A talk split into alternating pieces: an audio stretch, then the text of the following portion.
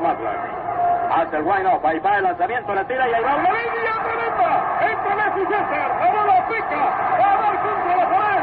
El hit número 3000, lo logró, lo logró.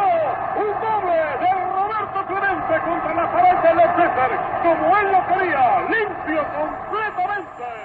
Yo, buenos días, buenas tardes, buenas noches, cuando sea que nos estén escuchando. Mi nombre es Alexier Ramos Mi nombre es Arnaldo Rodríguez. Y llamo el Betancourt. Y este es otro episodio de nuestro podcast Cinema Blood. Porquería.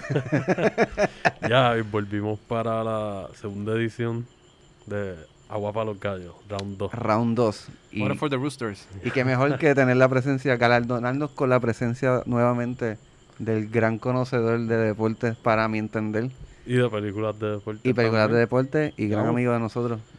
Para mí es un placer estar aquí de regreso con Welcome ustedes. Sí, ya- Gracias, ya, te extrañábamos aquí en el podcast de nuevo. gracias por la invitación y los picks que escogimos hoy están, yo creo que bien Duro. refreshing, bien nice.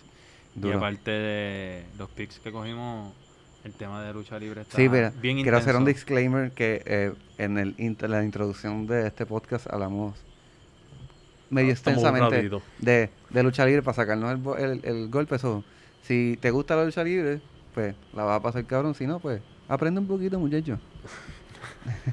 Cualquier cosa le pueden dar un poquito para adelante. Exacto. Este, pero nada, saben que nos pueden escuchar por su plataforma predilecta, predilecta, predilecta de, de, de, de podcast. podcast. Este, acuérdense de darnos nuestros reviews y nuestras Por favor, estrellitas. suscríbete. Eso va a hacer que nuestro podcast Suscríbete. llegue más alto de lo que se escucha ese truck que acaba de pasar. Este, acuérdate también que estamos en, en diferentes redes sociales. Estamos en Facebook, Instagram como CinemaBlog. Nos pueden escribir por eh, Gmail, cinemablog.gmail.com para que sea en las redes. Síganos, por favor, para que vean. Ponemos posts algunas cosas de pics y... Y compartan, compartan nuestras informaciones de, de las redes sociales para que otras personas vean y escuchen el podcast también. Se pedimos de favor. Así que nada, vamos, Please. vamos allá, vamos encima. Ya, y como siempre, para que algo, sírvanse algo y enjoy. Enjoy. Vamos a meterle.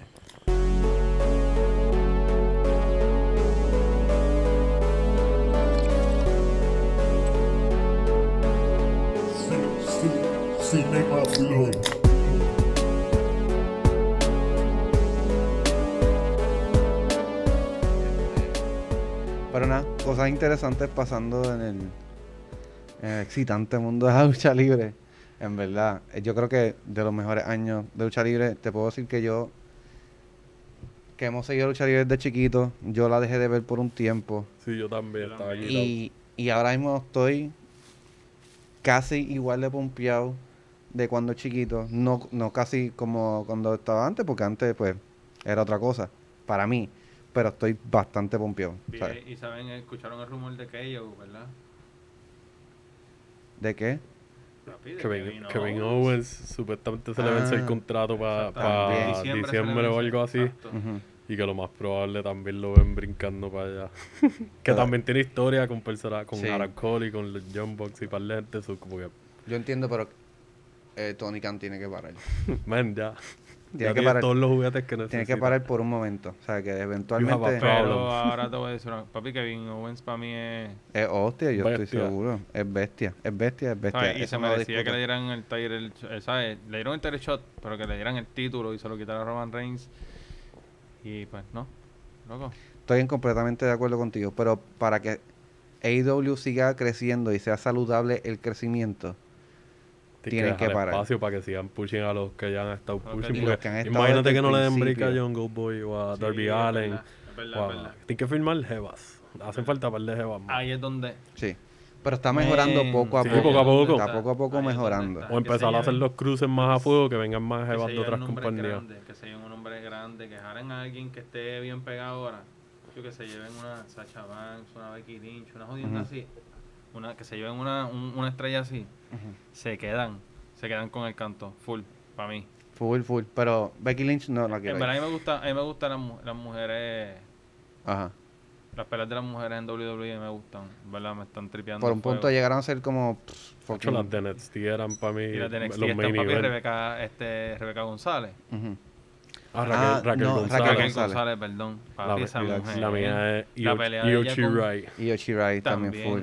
También, Y pero cabrón, pero también es la pelea de ella es de Rebeca De Raquel González. De Raquel González y- con, con con- Bianca Belair también, eso estuvo Ah. salvaje esa pelea, loco, esas dos mujeres están durísimas y Steve es otra cosa también, esa mujer A mí me por encima y eso que hicieron fue una falta de respeto que hicieron con ella, brother. No, la, O sea, como le quitó eso del título de Becky Lynch que le hizo eso fue una falta de respeto. que le hizo la cabrón, y no. Mira, si en Punk salió en televisión, ¿qué podemos hacer? Trae a. Becky Lynch. Así, eso mismo Tráela. fue. Y Y, yo digo, el mira, pero es que yo todavía tengo los Lo que puntos de la cesárea. Lo que, exacto. ¿Sabes? Pues a una, una, una rock bottom y ya, está bien, dale. Come here, Vamos a dar goddammit. 500 mil pesos por esto nada más. Ok. No, y así pasó con Brock Lesnar. O sea, eso, eso fue a última hora. Eso fue a última hora. Pero ¿y ¿cómo se ve ese hombre? ¿Ah? Se ve imponente como siempre. No, no se ve peor. ¿Tú crees? Para mí se ve peor. Es que se ve bien gracioso con la ropa de Y el granjero. ponytail. Y con el ponytail y la barba de Sí. vikingo. ahí, Eso como sí. que, dude, tú te ves como que tú de verdad me matarías con un hacha. Ajá. Y me tirarías en freezer con, Punto. con Manda. el oso que mataste a mano, a puño. ¿Tú no piensas que ese tipo de verdad, de verdad te da un puño y te puedes nucar? Me he obligado. Ese tipo te da un puño a tu switch y te mete la quija en, el- en la nuca. No es fácil. Y, mano, y lo último que voy a decir, NXT. Hoy es martes, martes 14. Estoy diciendo. Hoy es make it or break it. Hoy cambian el modelo de... de, de- Oye, es que hoy cambian el modelo. Están bien jodidos. La gente está abuchando en los eventos que están saliendo. El logo de NXT. La gente está Papo, abuchando. si el logo ese nuevo está bien, like, whatever. Podían hacer algo mejor. Si lo, si lo querían cambiar, podían hacer algo mucho mejor. Cla- eh, no, lo que pasa es que ya ahí se ve lo que full eh, está haciendo con su con su con su producto. Eso ya lo que era NXT No es NXT. ya se acabó. So, rip NXT. no me gustaría, pero pues esa es la que hay. Qué bueno, qué bueno que nos pudimos sacar del sistema la, la Es lucha. que, es que la realidad, la realidad. Yo, ok. De ustedes dos, Joseph y yo, yo era el que estaba más en negación. Yo no lo quería aceptar. que lo de AEW, Pero ya lo acepto. como en la carota, te lo Sí, digo. sí, ya lo acepto, ya lo acepto. No lo Sí, aceptar. Y nosotros sabemos que la han cagado un par de veces, Sí. han tirado sus cositas aquí Full, allá, pero estamos overall, claros. papo. Están contando historias que muchas conectan a 3, 4, 5 años, de, 2, 3 años antes de que existiera la compañía. Como que han seguido pap, hablando ese, ese hilito y como que pap, pap, pap, pap. Que eso está cool, mano, porque es como que eh, cuando en WWE hacen el booking de la historia, muchas veces se siente como una burbuja. Y niegan Eso la verdad. existencia de los accomplishments fuera. Y es como que, pues entonces, ¿quién es este loco? Para la gente que no lo conocen, en vez de hacer los video packages que hacían antes, ah, este tipo estaba en Sunday Night Heat y en Magnum o algo así. Pues, Es dude, este tipo estaba en la indies, paga por ese footage y hazle un montaje bien exagerado. Y tíralo lo para que no parezca un loquito que llegó de la calle y dijo, yo voy a retar. Eso es verdad, eso que estás diciendo muy Por lo menos en AEW están reconociendo que tienen historia y que han hecho un montón de cosas y que Sí. tienen trayectorias de de esta gente tienen Cole mismo tiene que yo creo que es 30 años Ujú. y él lleva como desde los 17 Exactamente. algo así o tiene como 32 y lleva como desde los Papi, tiene 17 como 15 años, algo así. Yo estaba los otros días. en- Ajá. y en verdad no quería decir esto, pero también la sangre. ¿Qué cosa de que tú La hablas? sangre en AEW. Ah, Papi. sí, bello. A mí me encanta. I Ay, mala mía. committed to that Mala shit. mía, pero Full, es que full. tengo que decirlo. This is el wrestling. Factor, This is el wrestling. factor de la sangre real. Es bien importante. Que se están abriendo las caretas ahí, ¡ca! dándose Ajá. patas y todo con las tachuelas. Eso está bien loco. Sí. Eso está bien loco. Y para que tú veas que también está haciendo las cosas, que después del evento All Out, el, mar- el miércoles, la, el car de pelea, la mayoría todos eran personas que ya estaban en la compañía o chamacos que, que están subiendo. así que mucha gente estaba como que medio ah ya este Dynamite no tuvo casi estrés es como que dude dale break a Sí, expon a la, aprovechando la dale, un, historia. dale un descanso a esta otra gente que hagan promo a un videito aquí allá porque me acuerdo que los Lucha Bros salieron en una promo Exacto. y creo que MJF también sale en una promo Una promo algo. que estuvo bien buena. Estuvo bien son de los John Box. ¿Ah? Ustedes, los John Box. Que si me gustan. Ajá. A mí me gustan más de malos Me que gustan de buenos. malo porque yo amo odiarlos, ¿entiendes? Para mí son tan over, es que es completo el corillo, están quedando tan over the top y tan cartoonish. Sí. Pero a mí más es como que lo vaquean. No Exacto. solamente son estúpidos ya. Exacto. Yo te lo dije que a mí, a cuando, hasta cuando inclusive eran, eran técnicos, ¿verdad? Yo te lo llegué a decir que no me agradan, no me ag- no, de verdad, no sé, son unas personas que probablemente me caigan mal.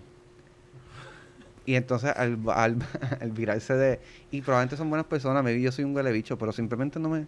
No sé, me parece... No tienen la química. Pues no, no te No gusta. me gustan. Ya, punto. Pero nada, Vamos eso es... eso sería... Vamos a tener que hacer un podcast de lucha libre y ya. Sí, seguro.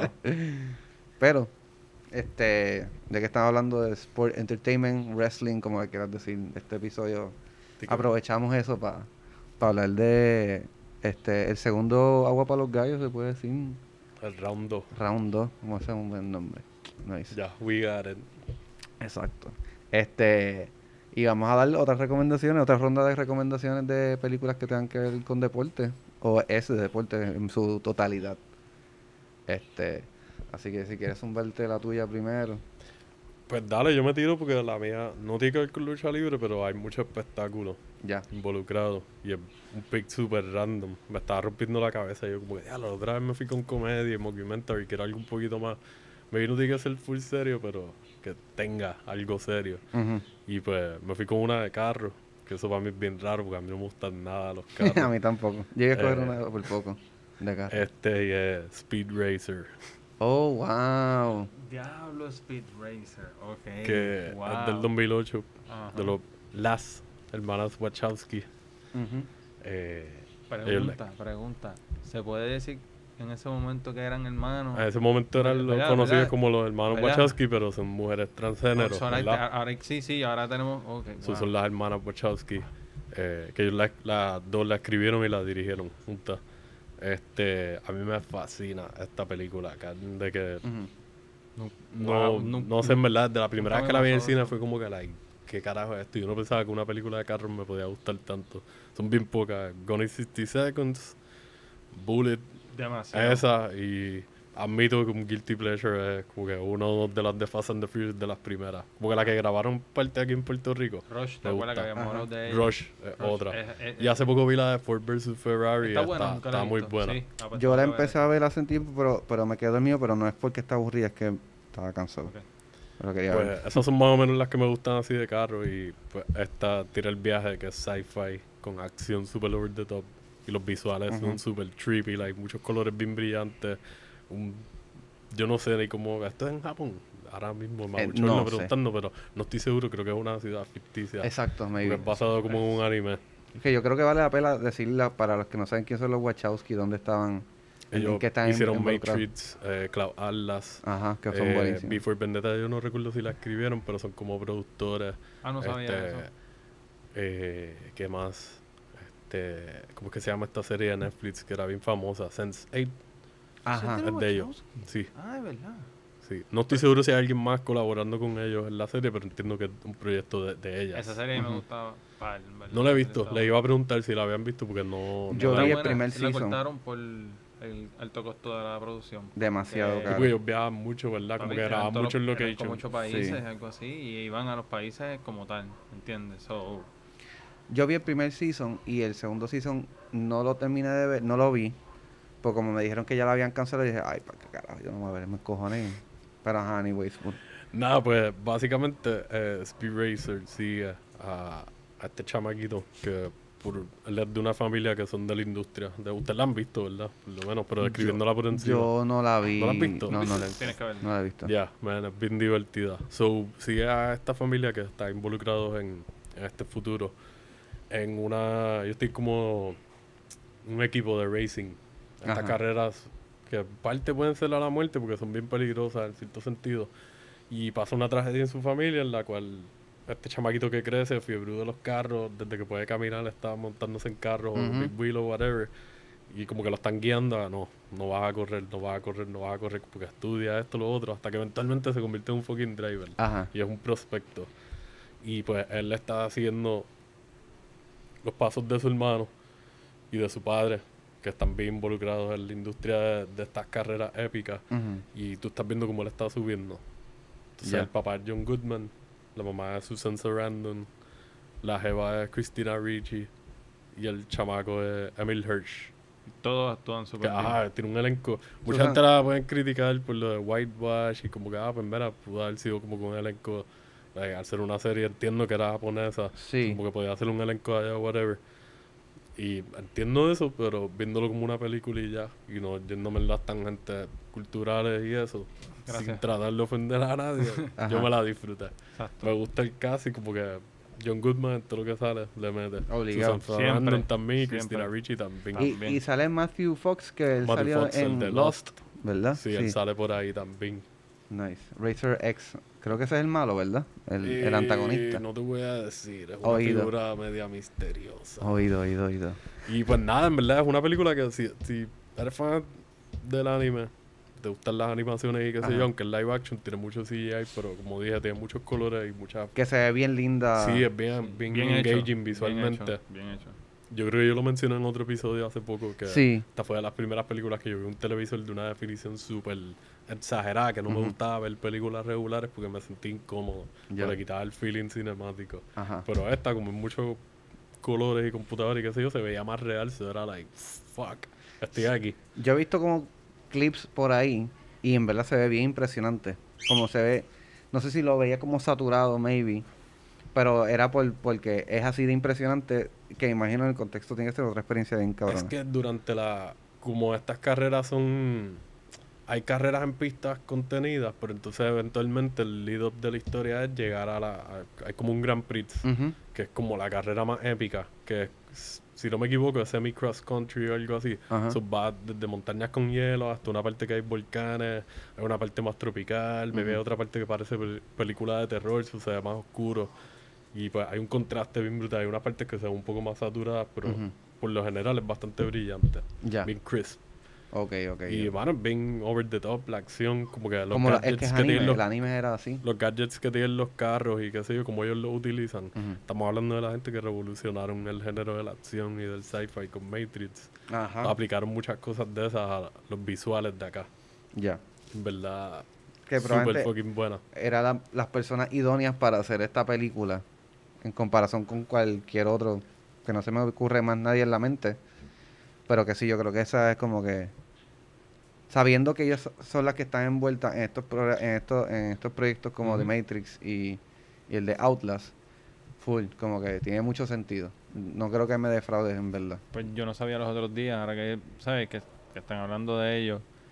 Cuando, De en la película de. Matrix, en la, de ellas, perdón. Este, con, en Matrix, cuando Trinity era que se llamaba la, ¿verdad? La muchacha, ¿Verdad? Trinity era. sí. Pues Trinity, cuando ella hace lo de la pierna que ella brinca, pues yo no sabía. Este, eso fue gracias a ustedes, ¿verdad? Que fue que lo mencionaron en uno de los capítulos, en uno de los episodios de ustedes, lo de las 50 cámaras. Ah, que hacen el... Ajá. ¿Verdad? Eso lo mencionaron Creo que ustedes. sí creo que sí Sí, que, dude, what the hell. O sea, esos son 50 fotos, pero tiene un movimiento continuo en la película. Sí, y se ve- está ahí, wow. se- eso es pichadera. Que Amazing. tú sabes que eso, al, tú que eres fanático del NFL también, ta- tú, ta- tú tienes que recordar este momento cuando hicieron, que no tiene que ver nada con Speed Racer, pero hablando de las cámaras, en la NFL empezaron a cubrir los juegos con las cámaras gliding Ajá. por encima. Ajá. Tú te recuerdas cuando fue esa transición, lo más Claro. probable hace como 10, 12 años. Claro. Maybe un poquito menos. Pues cuando hicieron eso, empezaron el sistema de que tú estás viendo la jugada de lado como normalmente ves el juego, y de momento hacían, if you take a look at this angle, y hacía como Matrix. Es porque ellos empezaron a usar ese mismo setup de cámara Ujú. en la NFL para grabar esas jugadas, para poder los analistas y los mismos coaches, I guess, tener el footage de que, ok, mira cómo se veía la línea desde este ángulo, frrr, te tiran un 180 y puedes ver al, al halfback corriendo desde So, atrás y cómo se ve toda la línea ah, real Ellos llevaron esa influencia hasta a los deportes. nivel. O sea, tú vas a ver, el cine influye- influyó en algo para el Algo real. Y estoy seguro que muchas de las cosas de eh, en los deportes como programa de- como programación de televisión tienen muchos elementos o, o de películas y qué sé yo, por, o sea, qué sé yo, ahora la- unas gráficas que tú puedes ver un poquito, entonces el béisbol, si hay una donde dio la bola o, o, o tú puedes ver el cuadro, te pones un cuadro. strike zone, En ajá, béisbol, los nombres. En béisbol, que es, el, que es el deporte con el que tú creciste más por, tu papá, se han ido a otro nivel.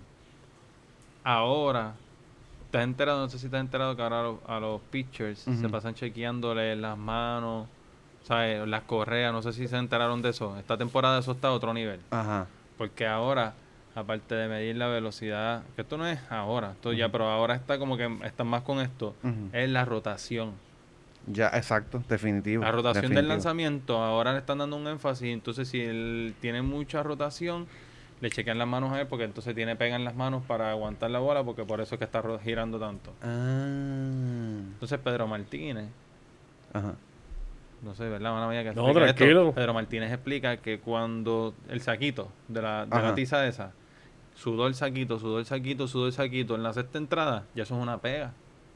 Es cierto. Pedro Martínez dice, pues el sudor a ti tú no te sientes pegajoso con el sudor. Ajá. Si se forma una pastita o algo ahí de momento. Pues eso es, ya es una básicamente una pega. Hay gente, él dice, Mala hay, se- hay gente que sí, hay gente que sí tiene, se ponen algún tipo de, ¿verdad? Pero, Claro. Interesante. Coño. Qué lo que era. Es que es verdad. Pues eso es algo que también, hablando de los replays y los análisis eso, en la película juegan con eso. Porque como estás viendo estas carreras a escala bien grande, el público obviamente no va a estar presente. So, van a ver cosas que tú vas a ver cómo el público está reaccionando a verlas en pantalla mientras estás en el otro lado. Pero tú sabes algo que el público acá no sabe, eso ahí te ponen como que emocionante. Es- like, oh my god, ¿qué carajo está pasando aquí? Exacto. Todo el mundo Y- y eso- gritando. "Ah". eso es bien gufiado porque eso se siente bien en NFL. Así mismo, las Eso escenas se de acá, siente bien cuando de momento se la tiran, película, eso es like, verdad. El carro va aquí y de momento se tira un mini spoiler, unos sprinters para esquivar una bomba o algo Ajá. y el público está así callado y de momento gritan como si hubiesen hecho el tiro de tres buzzer beater. Ajá. todo el mundo y te enseñan el estadio a la gente volviéndose loca. Es como que es un feeling que, como digo, es una película que es de carros, pero a mí me va a ver, like, tiene estos elementos de sci-fi. Claro. Tú la ves y hasta dirías, yo quiero ver una... Hagan Mario Kart, por favor. Ustedes hagan la película de Mario Kart. Dale. Estaría cabrón. Eso, eso se que escucha bien cabrón. haga una película de Mario Kart. Eso Eso sería demente. Eso sería demente. Eh, y entonces, pues, tiene un tono relativamente serio, pero light. Eh, como que esta película, estaba viendo que fue un flop. No busqué el budget, se me pasó. Pero que fue un flop por el marketing, porque la marketearon más. Como que la, la marketearon mal. O sea, esta película era más como que para preteens y maybe gente un poquito más adulta con cierto tipo de humor, porque tú sabes, tú por lo menos que la viste, sabes que tiene su humor estúpido aquí y allá, pero que uno como adulto lo más probable se ríe más que cuando la vio de chamaquito. Exactamente. Y Entonces, no y- sé, corre por esa. Que tiene esa, esa esencia de anime. Que en anime Sí, los chistes de momento súper absurdos o las reacciones over the top. o las razones que son más, más childish. El chamaquito y el monito, en verdad, súper gracioso. Exacto. El hermanito de, de- del protagonista y el Pero- monito que tiene mascota son súper funny throughout. ¿Cómo tú te puedes sentir viendo que estás viendo anime viendo live action? Speed Racing. Man, Básicamente. Desde que yo la vi en el cine, obviamente no sería ese mismo tono, pero también me fui el viaje de pensar, like, esta gente hicieron Matrix, hicieron esto, que en Dragon Ball Z. Con Y- esta misma presentación visual, pero adaptada a Dragon Ball Z. Lamentablemente. Ya, por favor, con Bueno. las peleas de Matrix Revolution, Hacho, Super ¿tú te Saiyan en el aire, ¿me Hacho, entiendes? Ya, Demasiado. Va a ser muy cara, Demasiado. obligado, pero like, yo se los doy. Tú sabes que esa película tuvo un disclaimer, Speed Racer, en el cine por de ataques de o sea, de personas epilépticas que no Ajá. fueron a convulsar en la película porque Ya. la imágenes, ¿sabes? Tiene muchos flashy images. Sí. y, y tuvo ese disclaimer de que ¿sabes? Con el trailer, si no me equivoco, algo así, yo me acuerdo de, haber- de haberlo visto antes de ver la película de que yo decía, wow. Pero como yo he jugado tantos juegos de PlayStation que dice el disclaimer y no me pasa nada, pues dije, ok, let's go for it. Súper Ajá. random, ahora que lo dice. Recuerdo que cuando vi Enter the Void, si no me equivoco, es de par de años después También. de este, y cuando el intro, tú lo has visto, ¿verdad? Claro. Sabes que el intro también tiene el disclaimer y de momento es bla, bla, bla. También. Y cuando la vi, recordé como que ya lo hace tiempo. Yo creo que las únicas películas que recuerdo haber visto eso es esta y Speed Racer. Bien cabrón. Sí, Nice. con cuando vi también, ya lo anterior de Boy, que tú me la recomendaste con el Men, Shadow Man. Esa película, otra cosa también. Pero sí, mano, les recomiendo que la vean. sin mano, se me olvidó apuntarlo, pero si no me equivoco, está en Hulu. En Hulu. Sé Eh. que está ahora mismo en una de las plataformas porque le iba a ver la. Yo la vi hace unos meses. Es como un comfort movie para mí, un comfort watch. Ajá. Y este.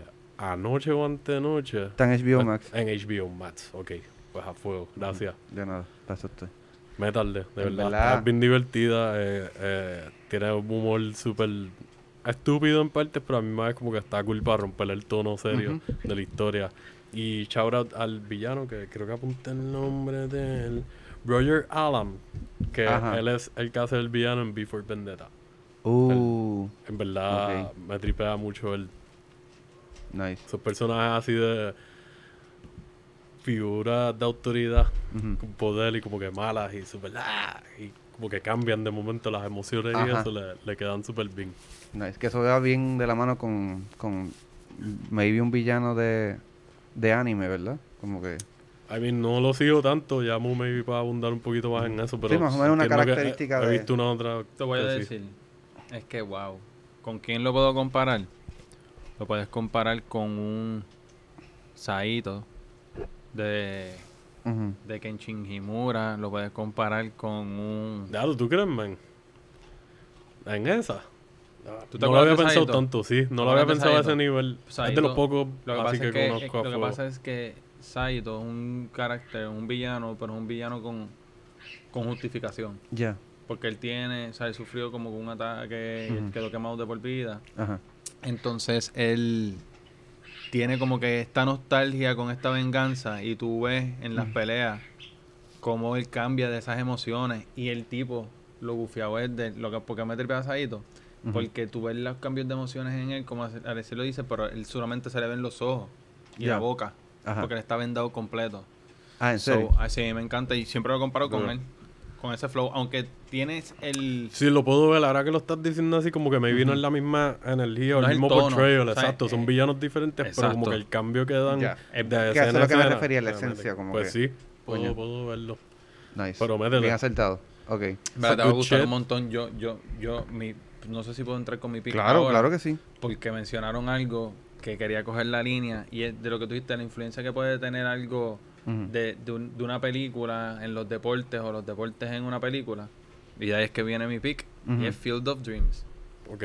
Ok. Well, no sé si te acuerdas de esa ¿Cómo se llama de nuevo? Field. Field of Dreams. Eso es una película que el protagonista es Kevin Costner. Y la película se trata. o sea, es bien straightforward la película. O sea, la película empieza y empieza con la trama que es. Él escucha una voz. Ok, este es un tipo que compró una granja y tiene un. Se convierte en farmer y tiene pues su, su, su terreno de corn.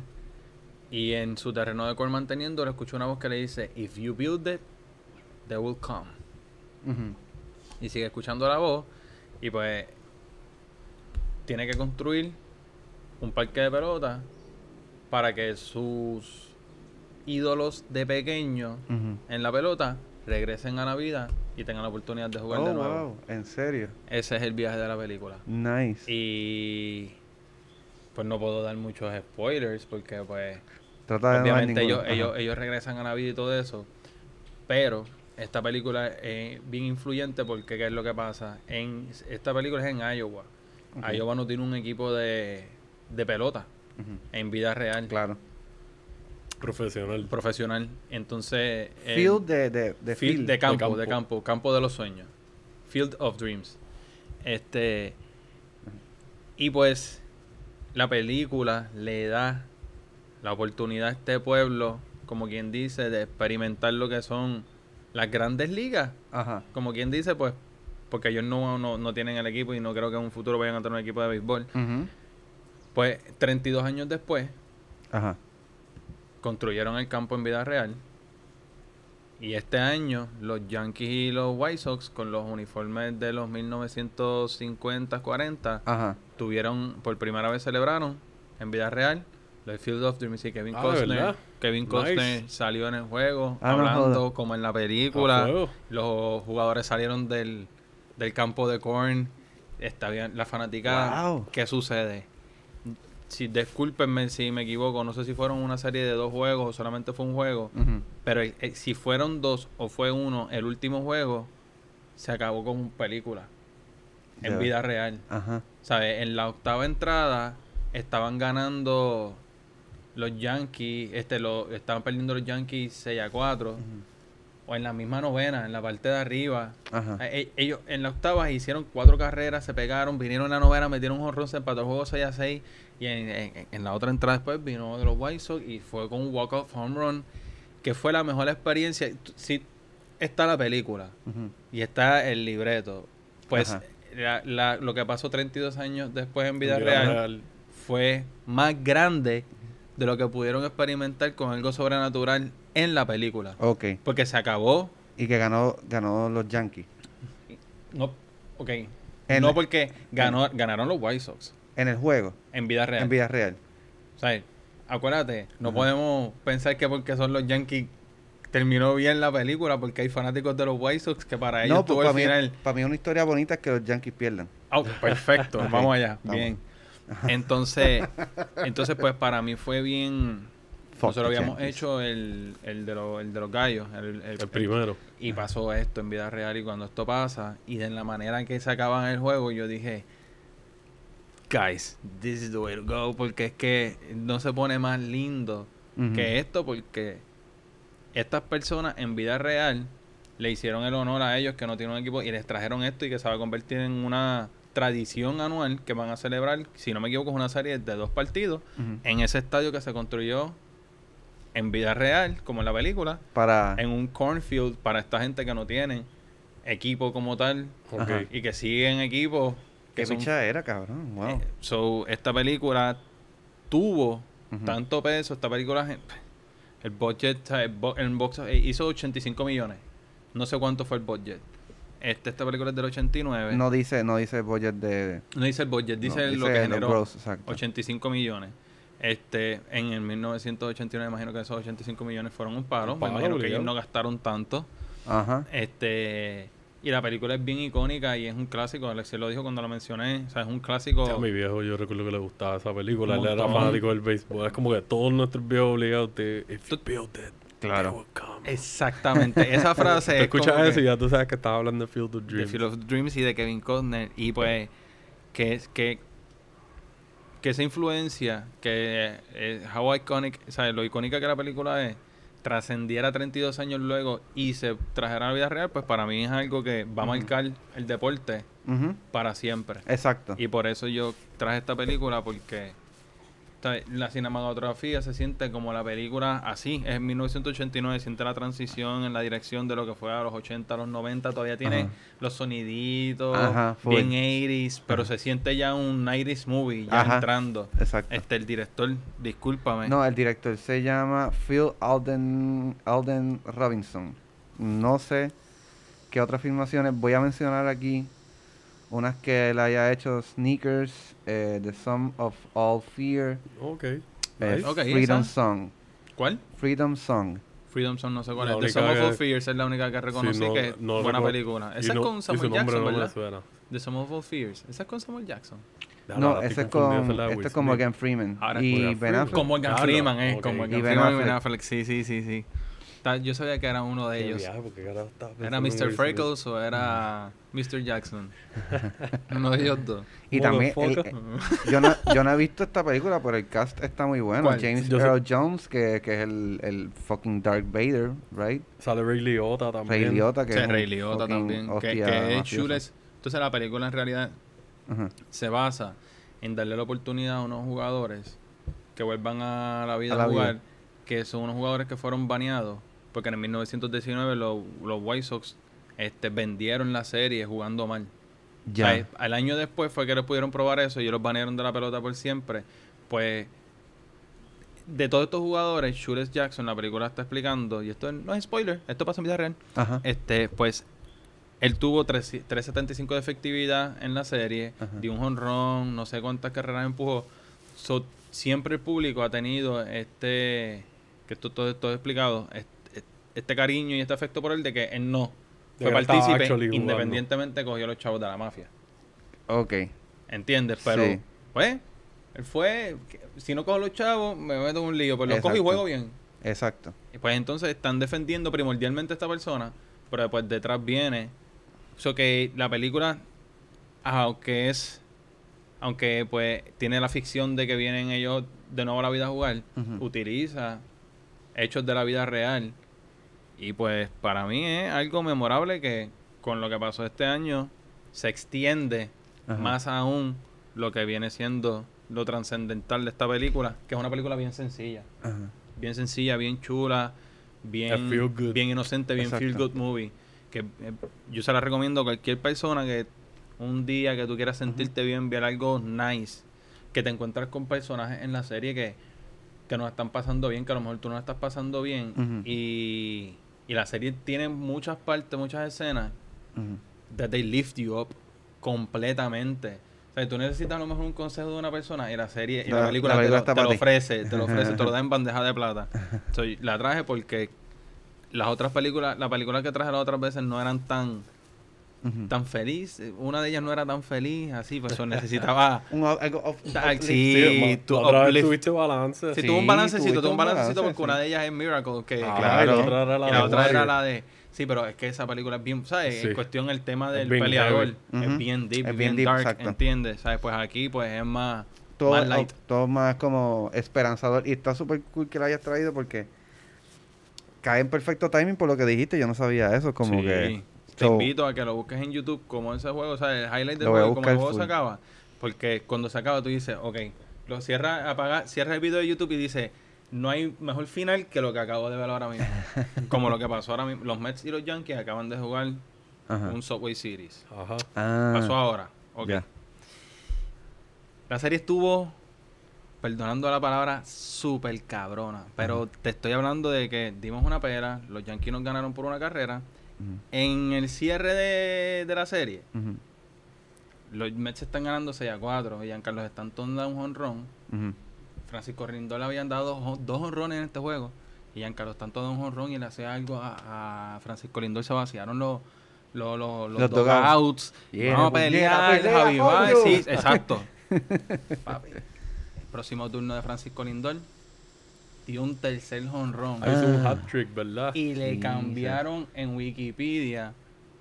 Tú buscas a Francisco Lindor después del honrón y dice The Owner of the Mets. Tiene que The Yankees. The Owner of the Yankees. ¿Sabes? Porque el dar honrón, Ajá. unos boricuas se treparon con la bandera de Puerto Rico encima del dugout de los Mets, se volvieron locos, él les hace a ellos un par de señas a los boricuas y Giancarlo Stanton está en el field quitándose el, el guante y con una cara de bobo, ¿sabes? Vuelvo y te, ¿sabes? Otro final de película, o sea, traigo Exacto. esto, pues Sí, sí. el de la, el Está de la- bello. el de Field of Dreams, Ajá. con lo que pasó en vida real.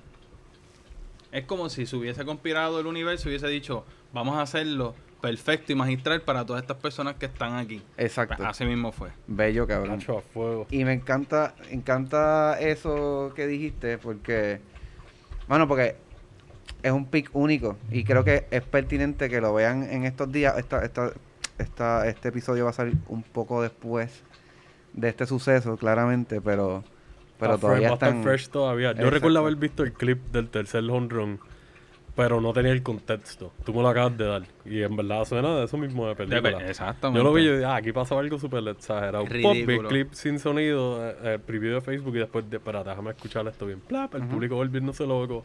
Los el, lo- el corillo de Boris brincando con la bandera encima del logout, todo el mundo volviéndose Nice. loco. Durísimo. Pues esta película está en, en Peacock. En Peacock está la película, Está gratis y si tienes un Xbox Play, 2.99 te va a salir solamente. Ah, pues ya está, más nada que. Pero ahora que tú hablaste de. Eh, perdón mi ignorancia. Y mi país me, me, me va a dar una pescosa con, con esta pregunta. Ajá. Este, los, los Mets es de, de, de Brooklyn, ¿verdad? No, De The los- Bronx. Los, Mets, los Mets No, The Bronx son los son, Yankees. los Mets son de Queens. De Queens. Sí, los Dios Mets son de mío. Queens y de Papá, hecho perdón. va a salir una va a salir una serie documental que se llama Once Upon a Time in Queens para los que les gustan los Mets Ajá. que pues que explica el año de ellos de campeonato en el 86 si no me equivoco. Ajá. Este, pues, para que el que le interese ya Eso, sepa. está, eso es un buen dato. Pues yo voy a trasladar a, a Brooklyn con mi, con mi pick. eh, que también tiene que ver con béisbol. Ok, nice. Y es una historia importante, entiendo, en la historia overall del, de la- del béisbol y de cultural para Estados Unidos y eso trasciende a otras cosas. Que yo me imagino que sabes más o menos por dónde voy, que es la película 42, la Claro. historia del- del- de la gran leyenda Jackie Robinson. Jackie Robbins de Estados Unidos. Y del difunto Chadwick. Exactamente. Y yo no. Yo no la había visto. O sea, esto, esta película es del 2013, entiendo yo. Es del 2013 y yo la vine a ver los otros días. Y, mano, en verdad es una muy, muy buena película. Como que. Y me gusta tiene, mucho, tiene muchos elementos de cosas que a mí me gustan. Obviamente las películas de béisbol son bien divertidas. Yo, yo pienso que overall, en su, en su inmensa mayoría, muchas de ellas son bastante buenas. A mi entender, o por lo menos a mí me gustan. Yo te, yo te puedo mencionar cinco excelentes películas de béisbol ahora mismo. Cinco. Zúmbala. Major League, este Rookie of the Year, Full. este Field of Dreams, Ujú. La de los Este- chamaquitos, la de la The bola. Sandlot, papo. Ajá, ah, full. Sandlot full. y la de las mujeres. También, que Este, A League of Their Own. Está League of Their Own. Ujú. Ya tú tienes cinco películas ahí y no mencionamos Wild, este Wild. No, Wild- ese es Major League. es que sale este es Major League, ok. Thing. Exacto, que sale un eh, que sale que sale John eh, Moxley, tú Charlie. Chin. Charlie Sheen. Ay, yo pensaba que salía Es que John esa era la canción de entrada del Esa es la ¿verdad? canción de Wild entrada. Thing. Full, full, yo me acuerdo, yo me acuerdo. Esa, con las gafitas de la carabela. Ajá, exactamente. Ajá, tú lo pero- dijiste, películas de béisbol entretenidísimas. Exacto, pero me gusta esta porque tiene varias cosas que a mí me gustan. Por ejemplo, este eh, jugar con la cuestión de cualquier cosa, slash, meets o meets, eh, época, meets, cultura negra. Siempre pasan cosas interesantes, entonces en el contexto del béisbol es algo más cultural, hay un avance cultural, o sea, hay, un- se- se- hay un antes y un después de Jackie Robinson, ¿entiendes? Claro. Se marca, pues, la, para el que no sepa quién es Jackie Robinson, es el primer negro en jugar en las grandes ligas.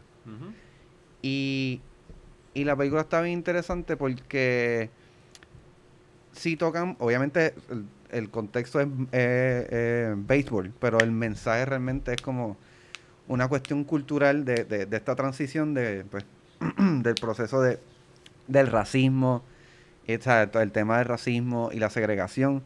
Y, y eso realmente es como una historia bien bonita sobre eso que está en el contexto del béisbol y de un gran jugador de, del deporte. Este, y, mano, este, ¿qué te iba a decir? Se me olvidó, se me fue el Se hilo. fue el hilo. Bien cabrón. Y pero- yo estaba dándome el pop acá.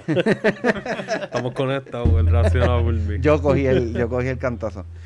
Pero, ah, que esta película me gusta que en la introducción te da una buena información de lo que se va a tratar la película. Como el contexto te lo define bien claro. Esta película es de béisbol, pero estos son los temas del racismo, la segregación, después de la guerra, pa, pa, pa, pa, pa, pa. Y en ese contexto, pues ahí tú te vas moviendo la historia. Que para hacer una película biográfica eh, eh, y de deporte y de época, es una película Sí, tiene una relativamente corta. Tiene un, un par de layers ahí. Sí, de- eh, unos como layers. proyecto. Las ambitious. Verdad. Y entonces el director de esta película se llama eh, Brian Hengel, eh, Hel- Helgeland, Helgeland, algo así. Que él es mayormente escritor. Ok. Y, y él escribió, o, o sea, co- coescribió en LA Confidential. Ok. Él también escribió eh, Mystic River Nice. Uf. y Men on nice. Fire. Man, So, Tiene un, tiene un par de cositas ahí a fuego en el resumen. Y eso es de escritura. De, de, de dirigir, él, él dirigió A Night Tales. Que sale... La de Heath Ledger. Ajá. Ok, pues de entre. Ah, ah, Night's Tale, ok, ya, ya, ya. Está bien. Exacto. So que es una persona que en escritura es, sí, está súper un poquito probado. más destacado. claro, sí, dirigiendo no tiene muchos proyectos. Esto es como, o sea, Pe- pero- Pero ninguno de los dos han sido flop, porque A Night's Tale, No. que a su vez es una película de deporte throwback de tiempos Exacto, medievales. medieval. ¿Verdad? Muy cierto. Es, eh, like, tiene su following, se puede decir que es un cult classic. Yo no diría que es un cult classic, porque yo nunca vi que esa película pero, no fue, ni pe- nada. pero no fue un... yo creo que pegó. Es Esa como que esta sí. ajá, como que esa película estuvo pegadita. Tiene y- su- y, tiene su ya este- había hecho un par de cosas que era conocido. Sabes que yo creo que muchas personas conocieron lo que es el Justin. El, Just- El Ju- Justin. Ju- Justin, ¿verdad? Gracias a, ¿verdad? Gracias a esa película. Ajá. ¿Sabes? Muchas personas no ven, pero porque como él él era él, ¿entiendes? Y él estaba pegado en ese momento. Sí. Y yo creo que la película no maneja bien Ajá. lo que es y la época y todo. Sí, esa película Está cool, bueno, like, sí. no, no es la película más artsy ni nada, pero, Pero- es esa fun movie, pero, en lo que es escrito. Sí. Mira el contraste ¿Tú has de Misty River a Night's Tale. Es como que, dude, que... Ajá. Pues eso, eso demuestra la versatilidad de esta persona a la hora de escribir. Que ahora estamos hablando de una película que es de deporte. Él escribió también esta. Él escribió, él escribió y dirigió. Ok, En pues, En el a fuego. Confidential también. Ajá. Ah, no, papi, fíjate. ¿Sabes? Y So- ese Man on Fire, tremendo. So, es un tipo bien probado y, y es bien interesante que haya hecho una película de, de, de deporte, este, aunque ya hablamos que el contexto también es otra cosa, es bien, ma- eh, que es igual de importante, o más importante si para algunos, eh, que tú sabes que hacer, hacer una película de deporte, pues in- tiene que ver con otras cosas, otros pacing, este, qué sé yo. En esta película me hubiese gustado ver más béisbol. A mí me hubiese gustado ver más béisbol. Sí, Hay sí. béisbol, pero son algunas escenas. Yo creo que son escenas, porque esta película está en el contexto de su primer año En la liga. en la liga. Y, o sea, porque yo creo que fue lo más trascendental, o sea, no fue lo más trascendental, pero es un pivote de como cultura, como que qué pasó, porque es el primer negro y la reacción. Él es el ah, vanguardista de una cultura. O exacto. sea, él, es- él él es la, es el- la llave. Él es la llave, pero... Y lo que trajo eso, lo que, eso es lo que querían que lo que tú quieres decir es que su carrera. La influencia de su carrera no está en su primer año solamente de, de juego. En cuestión de deporte, Cuestión de deporte. sigue por ahí para abajo. Sí. Yo, yo lo veo como que no lo he visto, pero lo más probable, lo que tú dices es, yo lo veo como que él, maybe lo tomó como una decisión de, pues, como tú dices, este es el vanguardista, este es el que está rompiendo los esquemas aquí, rompiendo ground. Pues vamos a coger este primer año que a su vez con los temas que te dan desde el principio y te dicen, este es el contexto. Como que uno pensaría que el primer año también tendría cositas más a fuego en, en lo negativo. Claro, porque, por pues, ahí- supuesto. porque ahí está la gente que está en resistencia todavía primero. De Lo- eso lo se que trata. están siendo las defensas de lo negativo Exacto. y como que están ahí, like, no, no vas a entrar aquí. Él fue el primero que estuvo esto. ahí parado, aguantando Solo. como es. Pero también... Tenés vaqueo No, de la y eso cultura, lo pero bueno. solo ahí. Exacto. Pero tenía el vaqueo también, ¿sabes? de- De- pero también tienen la aceptación. Perdona que te Ah, no te- interrumpa, no te pero también la, la película te enseña la aceptación. Claro.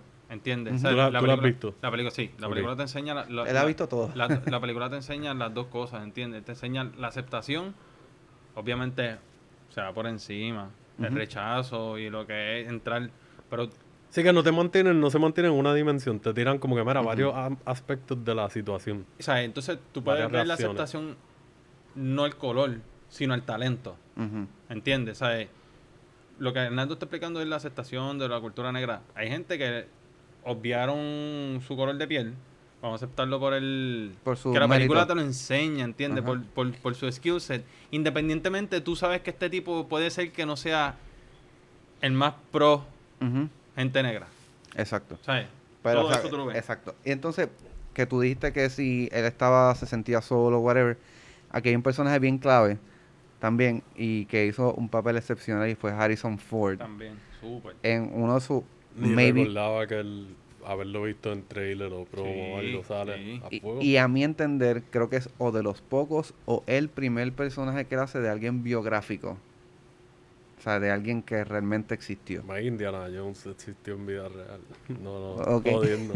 Han Solo, por supuesto que sí. Todo Este. el mundo sabe eso. No tú estudiaste, cabrón. este sale eh, Nicole. Oye, oye, Harrison Ford ha sido presidente de los Estados Unidos. Ah, claro, pero es un- Estoy jodiendo, estoy jodiendo. cabrón. estoy jodiendo. Este también sale eh, Nicole Beharing, eh, que ella es una actriz de televisión. Eh, en una serie que se llama también Sleepy Hollow. Este, No sé que quién yo no sabía quién era, pero hace un personaje espectacular también de la, de la, expo- de la esposa de, de Jackie Robinson, que al sol de hoy todavía, no sé si todavía está viva. Tiene, si estuviese viva, tiene que tener como 100, y- 100 años o algo así. Por ahí más o menos. Este, y que entiendo yo que fue muy, este, aportó mucho a, a- a- para la historia de, con- de- porque obviamente está viva, ya vivió con él, so, aportó mucho. Eh, un Christopher Meloni, que sale, Nice. tiene un personaje corto, preciso y perfecto. Que El sa- de ese es el de Law and War, Order, que es el calvo, el que es el de primer. Happy. Muy buen personaje. Bien cabrón. Y como es... Yo creo que en Law and Order sale El Law and antes Order también. sale, exacto. Ese tipo está guillado. En personajes así que sale poquito, es como que siempre tiene presencia. Y quiero darle un como que una mención súper honorífica a Alan Tudyk, que, Nice. que sale en Dodgeball, sale en era iRobot. Sí, el, ma- el malo de Doom Patrol. Exacto, exactamente. Y exactamente, es verdad, se me había olvidado. Que hace un papel de racista, Bien cabrón. que tú lo odias. O sea, tú haces un muy buen papel, que de hecho él dice que, que las primeras actuaciones él se sentía tan cómodo. Se le aguaba, lo- se le aguaba los ojos así por, por, no porque iba a llorar, sino por shyness, como que O sea, que se, tú te sonrojas y Sí, a veces cuando te dan, claro, como que se te, se te aguan los ojos cuando... Viaje. Sí. Y él decía, como que pues fue bien difícil, fue como complicado, pero, pero pues después de par de takes lo pudo hacer y en verdad hizo un trabajo espectacular. Hizo un trabajo espectacular. Sí, él es buenísimo también. Pero el mejor actor de esa película es Chadwick. Pero, perdóname, pero el mejor actor de esa película es Chadwick Boseman. Eh, Pa' mí. Yo, yo difiero, yo, Pa' pero mí. por lo menos personalmente me lo, él hizo un muy buen, muy buen Pa' personaje. Para mí. Este, yo creo que también tiene que ver algo con, con el guion, que lo hicieron bastante family friendly, bastante family friendly. Y había momentos que yo creo que son bastante críticos en, y, y temas bastante horribles y profundos, que la frustración no me, no me sonaba muy orgánica. Ok, te entiendo. No sé Sí, si me entiendes. Sí, claro que te entiendo. Sí, Este, se sentía un poquito más montada. Sí, sí, sí. Sí, porque como tenía la limitación de que querían No puede ser atraer muy a todo fuerte, tipo- exacto. pues había unos momentos de cabrón, tú no hubieses reaccionado tan, o sea, la reacción hubiese sido mucho más fuerte. Aquí hubiese un par de palabras malas. claro, exacto, hay que tirárselas de vez en cuando para que sea más fucking real, pero yo entiendo que en general la película trata de ser una película súper linda de, de porque no sé, se enfocan en obviamente en algunos aspectos malos porque es lo que conduce, o sea, lo, lo que quieren contar de lo que pasó este este Ay, no lo nominaron por ese, por ese error. ¿Mm? Yo pensaba, juraba Yo que, no sé, no que me lo habían nominado por ese error. No, no, no, no, no estoy, no estoy al tanto, no verifiqué esa información. Pero, pero es una película que para mí, para mí se me fue bien rápido. Este, el contexto de un año está súper nítido, como que me parece que era importante, como que ese es el año que, que puede reflejar todo lo que, lo que pasó antes y lo que pasó después. Y todos los actores se votaron, este, y la, el trabajo de dirección excelente también. A El, el final es muy bueno también, como que oye, tú sabes que es la que hay con, porque esto es una persona que existió en la vida real.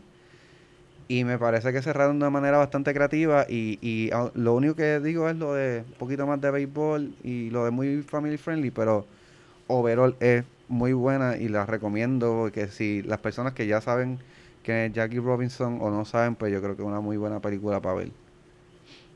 Y, y- y- cuenta una historia de, de un país también, ¿entiendes? En, en, en el contexto. Exacto. clave también. O sea, es una historia de, de la cultura estadounidense que todavía está reflejada, o sea, el racismo, pero eso es un momento bien importante, positivo, para la historia de, de la humanidad realmente, Sí. de cierta manera. Cinema